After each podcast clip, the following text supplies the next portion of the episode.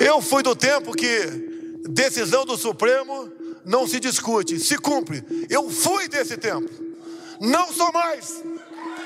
Quando a principal autoridade da República afronta a Constituição, atacando impunemente integrantes da Corte Máxima.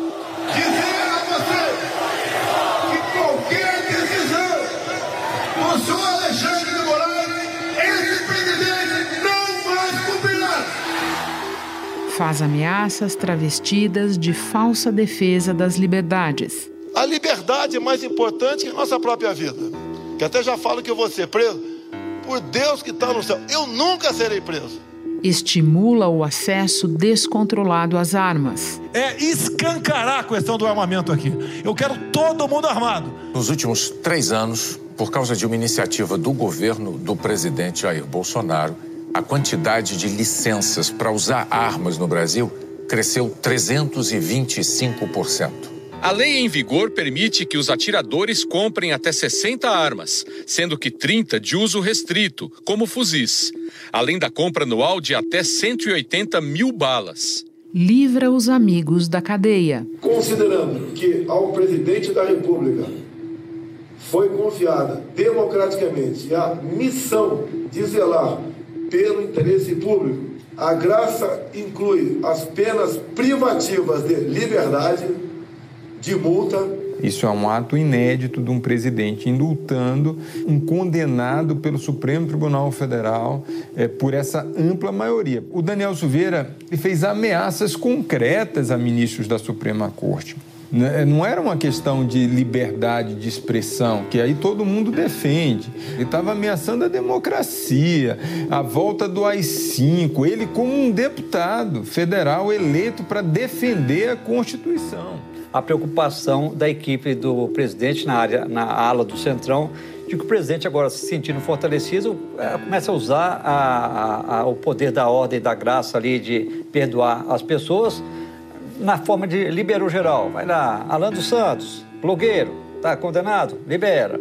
É, o Roberto Jefferson, que é aliado do presidente também, está condenado, dá anistia para ele. Enquanto rola o vale tudo pela reeleição. Com relação entre a atitude dele e a, o projeto dele, do presidente Bolsonaro, de desmoralizar o Supremo, de desmoralizar o Tribunal Superior Eleitoral, isso tudo tem um pano de fundo que é tumultuar a eleição. Isso está claro. Agora, e o Daniel Silveira é, continua dizendo que é candidato ao Senado. Ele está inelegível. Então, o que ele faz é uma provocação diária. Uma provocação diária que é, estimula os, os seguidores do Bolsonaro nessa luta que vai acontecer até a, a eleição. Uma hora a bomba explode como aconteceu literalmente neste domingo. Chegou a Polícia Federal aqui para me prender agora. Ó. As violências do Xandão. Eu não vou me entregar porque acho um absurdo. Chega, me cansei de ser de ser vítima de, de arbítrio, de abuso. Há uma semana do segundo turno da eleição, o país parou diante de um ataque frontal e armado de um político a policiais federais. O ex-deputado federal Roberto Jefferson, aliado próximo do presidente Jair Bolsonaro, reagiu com tiros de fuzil e granadas a uma ordem de prisão decretada pelo STF, porque o ex-deputado insistia em desrespeitar as condições impostas para que ficasse em prisão domiciliar. Ele continuava ativo em rede social, fazendo campanha política, tinha arma dentro de casa, usou arma, algo que ele não podia. Eu vou enfrentá-los. Mas está de pé a nossa bandeira. Em nome da liberdade da democracia. A Polícia Federal informou que os agentes não deram nenhum tiro e que a reação de Roberto Jefferson veio depois de ouvir a ordem de prisão.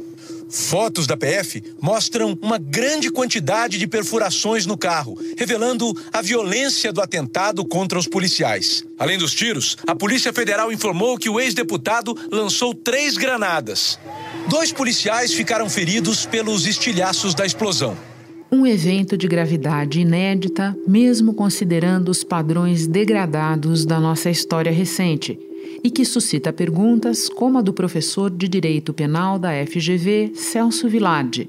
Como é que é possível uma pessoa em prisão preventiva ter um arsenal de fuzis em casa? Como é que é possível uma pessoa que está numa, é, cumprindo uma alternativa à prisão pre preventiva, numa cautelar em casa, ter granadas na sua residência?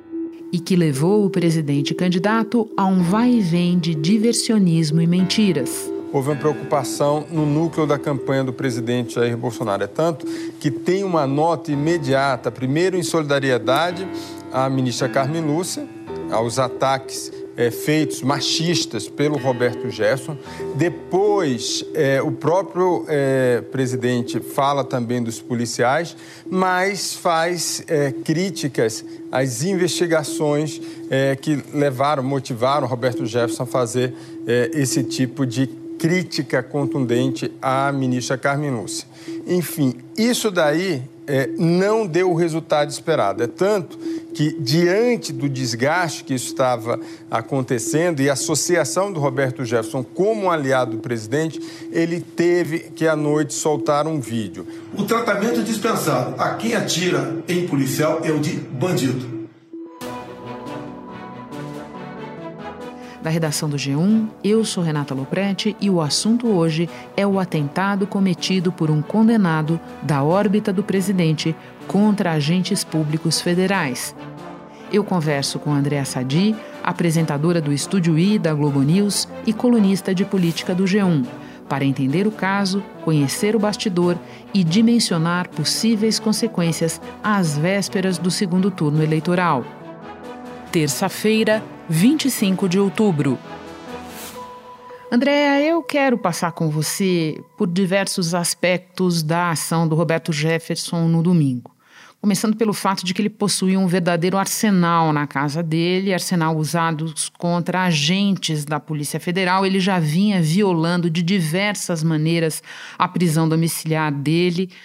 Tudo errado. É, conta para nós o quão errado. Renata, o Roberto Jefferson é um amante né, das, das armas. Ele, se você entrar no perfil dele nas redes sociais, a gente que acompanha é, políticos, ex-políticos por dever de ofício, uma das coisas que mais me chamavam a atenção no perfil dele era exatamente essa exibição de armas. Ele tem uma, cole, uma coleção e não é apenas uma, um hobby que ele adquiriu no governo Bolsonaro com essa política de alargamento, né, por meio dos chamados CACs os colecionadores, atiradores e os caçadores. Ele tem um CR, que é o Certificado de Registro de Armas, desde 2005, segundo as fontes do Exército com quem eu conversei para fazer essa apuração desde domingo, né, desde o dia da, da crise. Ele conseguiu esse registro em 2005. Ninguém sabe me explicar, porém, quando que esse registro foi suspenso, tá?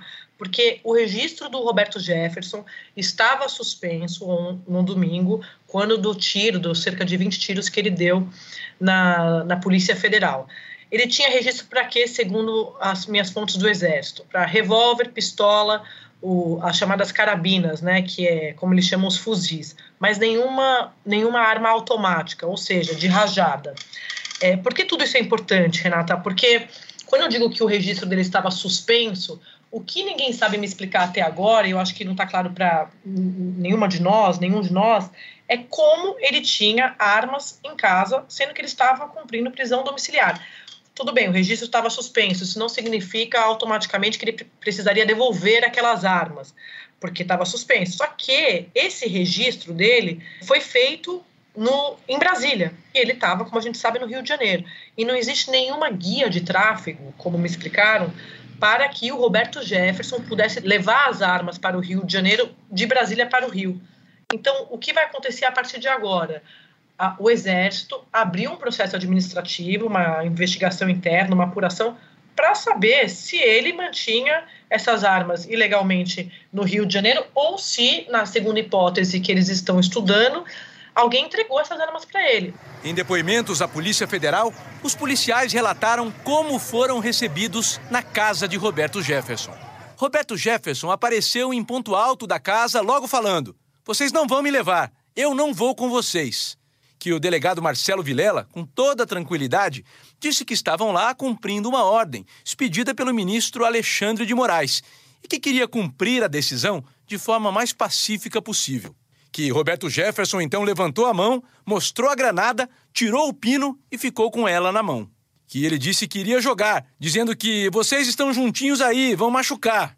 Que segundos depois ele jogou em direção à viatura da Polícia Federal.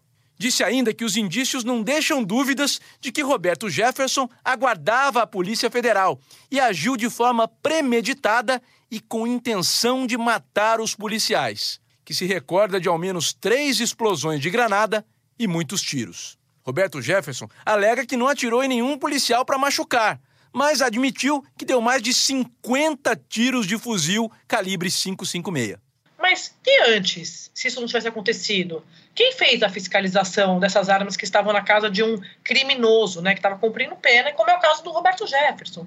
Lembrando para quem não acompanha esses assuntos de perto que mesmo no governo Bolsonaro não pode ter granada em casa de jeito nenhum. Granada não pode, não haveria permissão é, que desse a ele essa possibilidade e que o Roberto Jefferson já vinha violando a domiciliar de diversas maneiras, postando em redes sociais quando não podia e lançando, por último, aquele ataque à ministra Carmen Lúcia é, logo antes de receber é, a Polícia Federal literalmente a bala é, no domingo.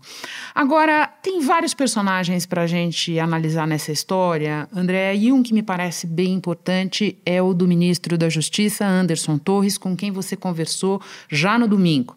Bolsonaro disse que mandou ele lá para acompanhar o caso. Ele mesmo disse que estava lá para pacificar a questão, quando na verdade ele estava indo é, ver uma situação em que agentes da corporação que ele comanda tinham sido alvo de um atentado. Só que ele acabou ficando fora dali. Ele ficou em Juiz de Fora, para ser mais precisa, a 50 quilômetros de Comendador Levi Gasparian, onde estava o Jefferson.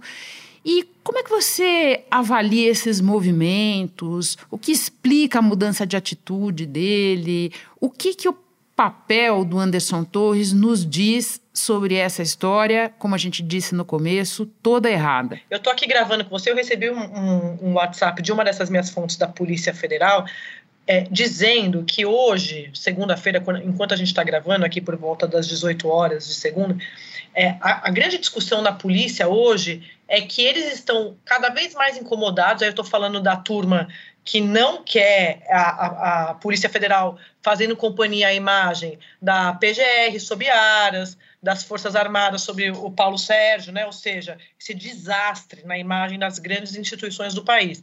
Essa turma da Polícia Federal, que ainda está tentando é, blindar o que sobrou da corporação no governo Bolsonaro, da imagem, ele me diz assim, Sadi, bom, o ministro da Justiça, o Anderson Torres, e o DG, né, que é o diretor-geral da Polícia Federal, eles passaram o dia tentando mostrar, ou pelo menos passar a impressão, na visão desses investigadores, de que eles estão preocupados com a imagem da Polícia Federal, sendo que desde o começo do domingo, quando estourou esse caso do Roberto Jefferson, a grande discussão era o que o Anderson Torres e o Márcio Nunes, o DG da PF, foram fazer no Rio de Janeiro. O ministro gravou um vídeo de dentro da sede da PF e postou nas redes sociais afirmando que veio a juiz de fora para acompanhar mais de perto a prisão de Roberto Jefferson em Levi Gasparian. Somos surpreendidos com o grave episódio de um cumprimento de um mandado judicial por parte de policiais federais que foram recebidos a tiros e, por incrível que pareça, até com uma granada.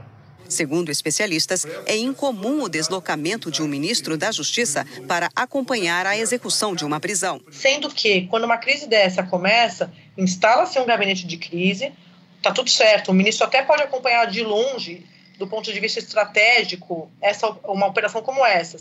Mas ele não tem nada que participar, porque primeiro que tem o chefe imediato ali, né, que é o é quem está é, responsável pela operação. E aí depois, Renata, ainda tem o superintendente da PF no Rio de Janeiro, no caso, né, porque era no Rio, e só depois o DG e só depois o ministro da Justiça. Assim, até porque tem uma questão de hierarquia, mas ninguém vai ao local. Quem está lá vai para cumprir uma ordem política. Mas o que aconteceu no meio do caminho? A Polícia Federal acredita, esses investigadores, que o Anderson e o Márcio Nunes foram ao Rio para fazer essa é, intermediação com o Roberto Jefferson. Você vai se lembrar, a filha do, do Roberto Jefferson, a Cristiane Brasil, chegou a dizer que estava esperando o ministro e tal, no meio do caminho. Isso é só o estopim do que vai acontecer daqui para frente, caso aconteça alguma coisa com meu pai. O que eu tenho para dizer a vocês é que ele não vai se entregar. Meu pai não se entrega. Xandão, você não manda no Brasil.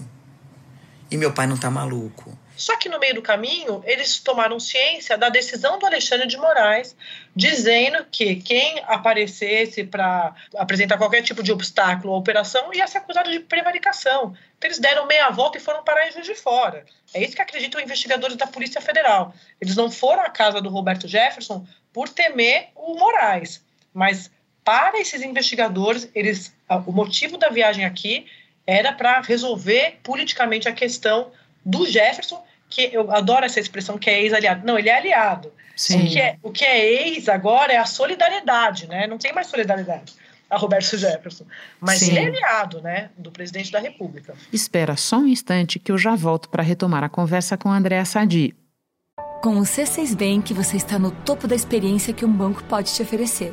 Você tem tudo para sua vida financeira no mesmo app, no Brasil e no mundo todo a primeira conta global do país e atendimento personalizado, além de uma plataforma de investimentos em real e dólar com produtos exclusivos oferecidos pelo C6 em parceria com o JP Morgan Asset Management. Quer aproveitar hoje o que os outros bancos só vão oferecer amanhã? Conheça o C6 Bank. Tá esperando o quê? C6 Bank. Coisas que me ocorrem enquanto você vai fazendo o teu relato. Primeiro, o relato da tua fonte deixa claro que é, foi criado um problema grave dentro da Polícia Federal e isso ajuda a entender a minha próxima pergunta para você. Né? É, outra coisa que talvez as pessoas não lembrem, que o que você está descrevendo não é só que fere a hierarquia, é que não tem precedente. No passado recente do Brasil, dois ex-presidentes foram presos e não teve ministro da Justiça para acompanhar em nenhuma situação. Né? O que me leva, Andréa, ao personagem do presidente Bolsonaro. Você acompanhou esse caso, como eu disse, desde o primeiro instante, e talvez seja uma boa hora a gente lembrar que a reação do próprio Bolsonaro e de seus aliados foi dividida em dois tempos completamente diferentes. Um primeiro em que eles se dividiam entre defender ostensivamente o Roberto Jefferson ou colocar panos quentes, no caso do próprio Bolsonaro, e um segundo tempo em que o presidente atirou o Roberto Jefferson no ar. Pode fazer essa memória para nós desses dois momentos? O Roberto Jefferson, como você bem coloca, era um desses bolsonaristas apoiados e defendidos publicamente pelo presidente da República e seus assessores e seus ministros. Estou recebendo a Graciela aqui, que ela é presidente do PTB, é, tem uma longa história com o Roberto Jefferson também, já fui do PTB, e obviamente o partido nos apoia, estará junto conosco eu, eu que quero agradecer, meu presidente. Nós vamos estar juntos, viu? Valeu. Pelo bem da nação. Um abraço lá no Roberto Jefferson. Oh, grande... No domingo de manhã, quando começou toda essa confusão, é, Otônio de Paula, que foi vice-líder do governo Bolsonaro, que é deputado federal, ele gravou um vídeo e eu, e eu, acho curioso porque eles deixam registrado, porque como é, essa é a linguagem deles, né? O mundo digital, eles precisam provar, não, não, não, basta apoiar, você precisa provar que você está apoiando e repassar e divulgar e mandar na, na, lista de transmissão. Foi o que o Tony fez. Ele divulgou um vídeo dizendo que é, defendendo Jefferson e que ele estava mais tranquilo porque ele tinha tido informação de assessores, né, da presidência, de que a presidência ia mandar as forças armadas. Eu consegui falar com com a assessoria do nosso presidente.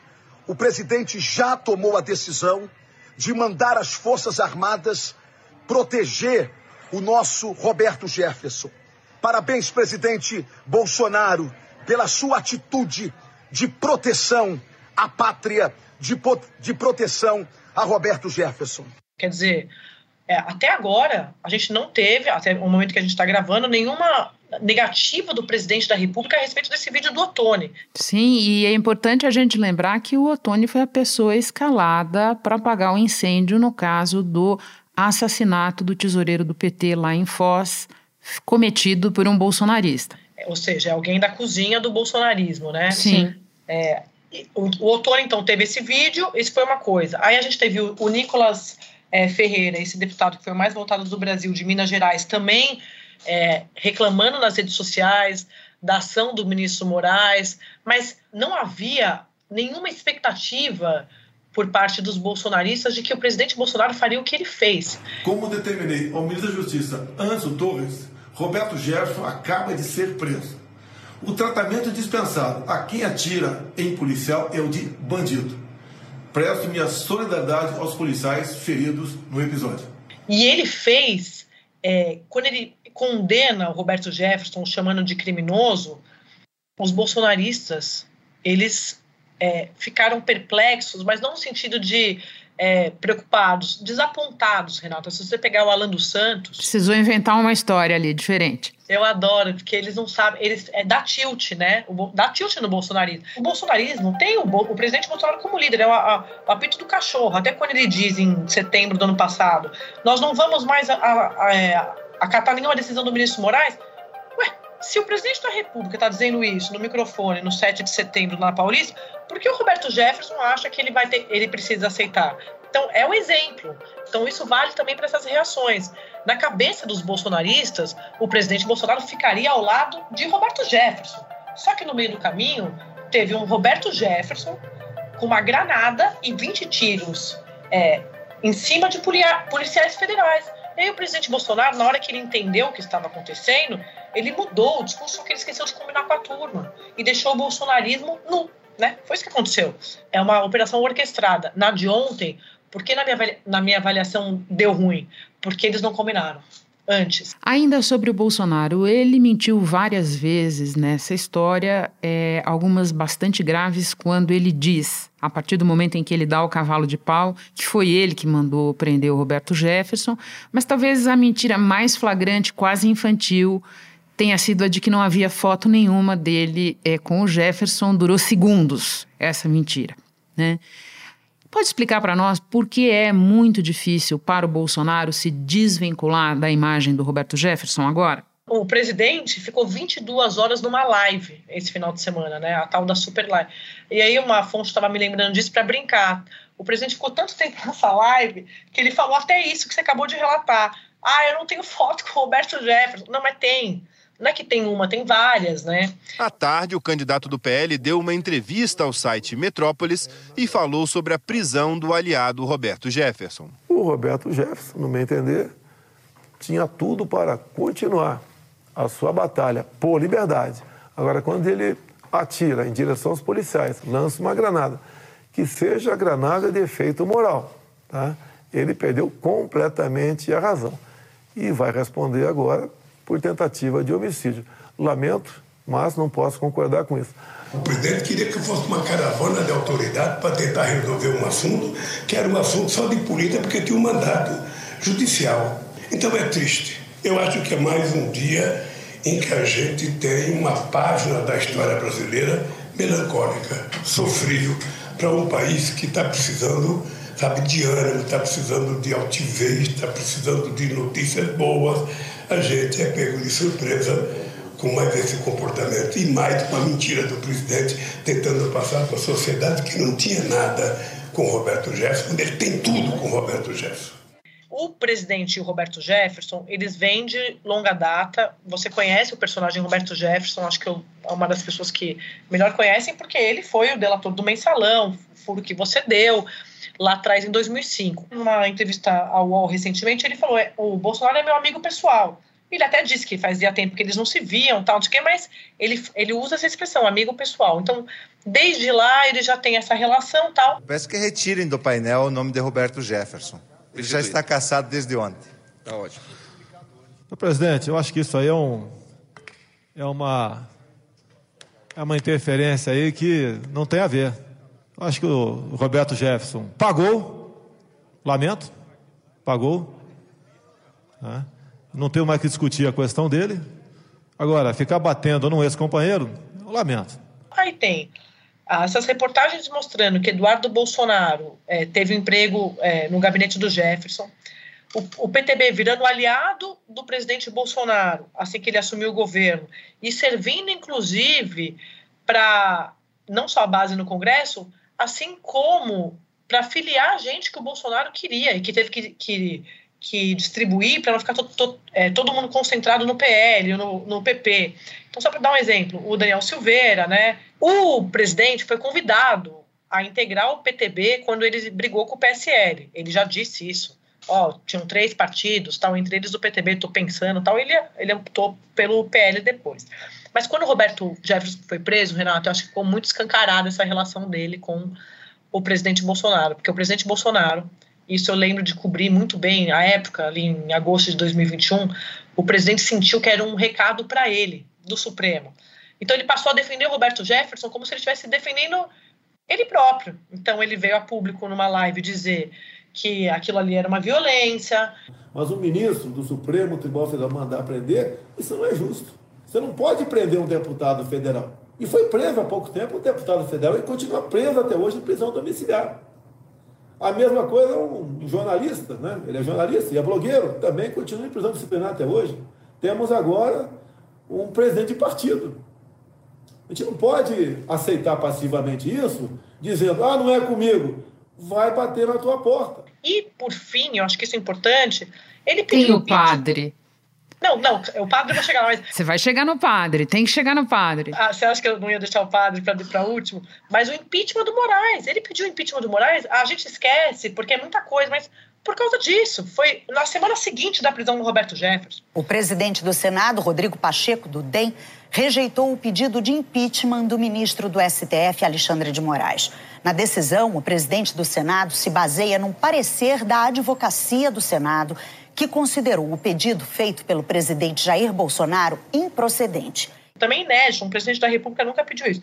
E só para concluir, porque eu deixei essa história aqui para a gente, que eu sei que você gosta desses bastidores, Renata, o ministro do Supremo, com quem eu conversava hoje, me contavam que quando Roberto Jefferson foi preso, uma das amigas do Flávio Bolsonaro, que é a desembargadora Maria do Carmo, do TRF1, ela pediu, ela entrou, ela, ela agiu junto a ministros do Supremo para que ele fosse para a prisão domiciliar, por causa da condição de saúde dele. De fato, ele tem uma condição de saúde frágil, Jeff. Ele foi para domiciliar, só que ela intercedeu por ele. E aí eu lembrei disso hoje, porque ontem ministros do Supremo foram até, a, por meio do zap, ali, mensagem, foram até a, a tia Carminha, como ela é conhecida, falar, ué, vocês você não pediu, olha só esse cara, tal, não sei o quê. Então, só para mostrar mais um elo da família Bolsonaro, porque a Sim. Carminha, ela é responsável por uma das responsáveis por indicar o Cássio Nunes Marques ao Supremo, muito amiga do Flávio Bolsonaro.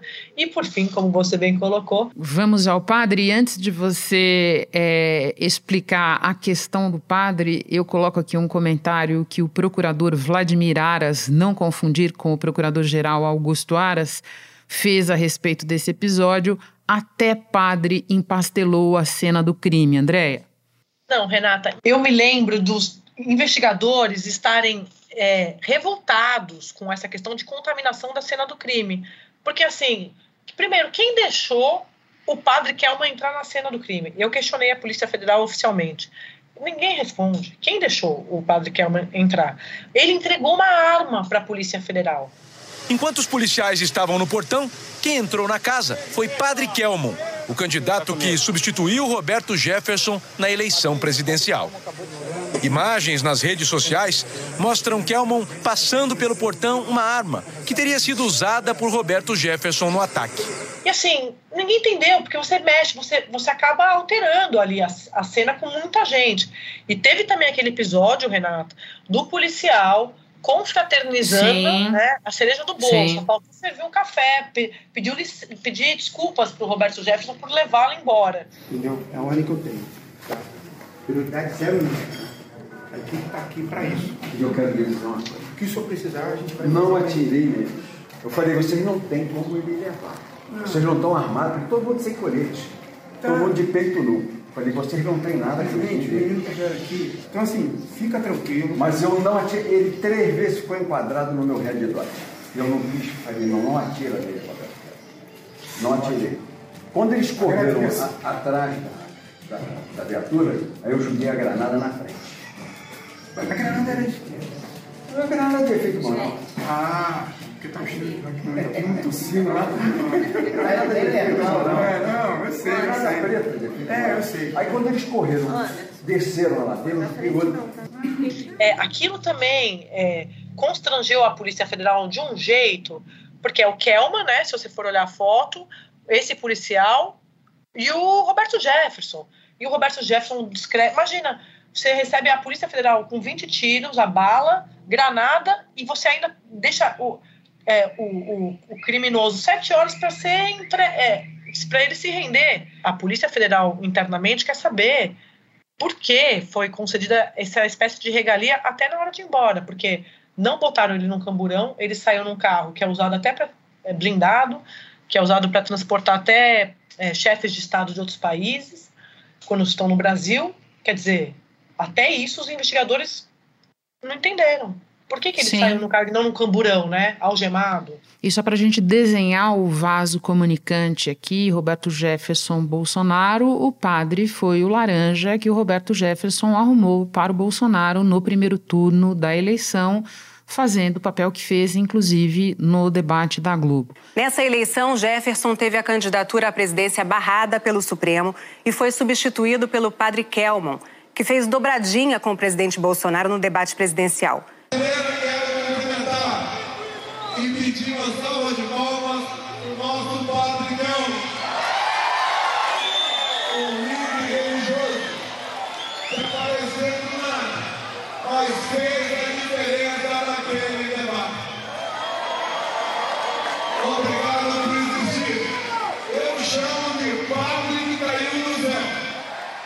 Andrea, você mencionou um pouco antes um personagem que parece secundário, mas que ilustra uma questão essencial nessa história. É outro criminoso da extrema-direita, da estimação do presidente, o deputado Daniel Silveira. Quando Bolsonaro concede a graça a ele, aquela turma da campanha que você mencionou pessoal que está lá tentando reeleger o Bolsonaro fica de cabelo em pé e diz: opa, tem que parar por aqui. Não pode ser um liberou geral, não pode dar perdão para o Roberto Jefferson, porque senão não sabemos as consequências. Então, minha última pergunta é a seguinte: o que o Roberto Jefferson busca? É o perdão? Mas, se a gente não estivesse a cinco dias do segundo turno, ele teria a chance de conseguir? Renata, eu acho que se o presidente tivesse um pouco mais à vontade, ou nas pesquisas, ou como você disse, não nas eleições, eu acho que ele ia, sim, dar prosseguimento a esse plano. E se ele for reeleito, eu não descarto que isso venha a acontecer em algum momento. Porque ele fez isso com o Daniel Silveira, foi um aceno para a base dele, como você bem lembra, e como você disse, o Centrão, ali em abril, quando eu fiz essa apuração, me deixou bem claro, ó, a gente chegou no presidente e disse, pode parar, porque é, tem indeciso, tem voto do centro, isso tudo assusta, o pessoal não quer ouvir falar desse tipo de tumulto. Me chamou muito a atenção essa tentativa de se descolar do Roberto Jefferson com essa com esse excesso de provas, Renata, como você gostava Sim. de falar ali na, na época da ação do TSE da Dilma Temer, da chapa, tem um excesso de provas, de indícios dessa ligação deles. Nesse caso, são provas mesmo. Às vezes eu acho de verdade que eles, eles são daquela tática do vai que cola. Andréa, muito obrigada por compartilhar tanto da tua apuração conosco. Um prazer te receber no assunto de novo. Bom trabalho para você aí. Obrigada pelo convite, Renata. Um beijo. Este episódio incluiu áudios do jornal O Globo e da TV Brasil. Este foi o assunto podcast diário disponível no G1, no Globoplay ou na sua plataforma de áudio preferida. Vale a pena seguir o podcast na Amazon ou no Spotify, assinar no Apple Podcasts, se inscrever no Google Podcasts ou no Castbox e favoritar na Deezer. Assim você recebe uma notificação sempre que tiver novo episódio. Eu sou Renata Loprete e fico por aqui. Até o próximo assunto.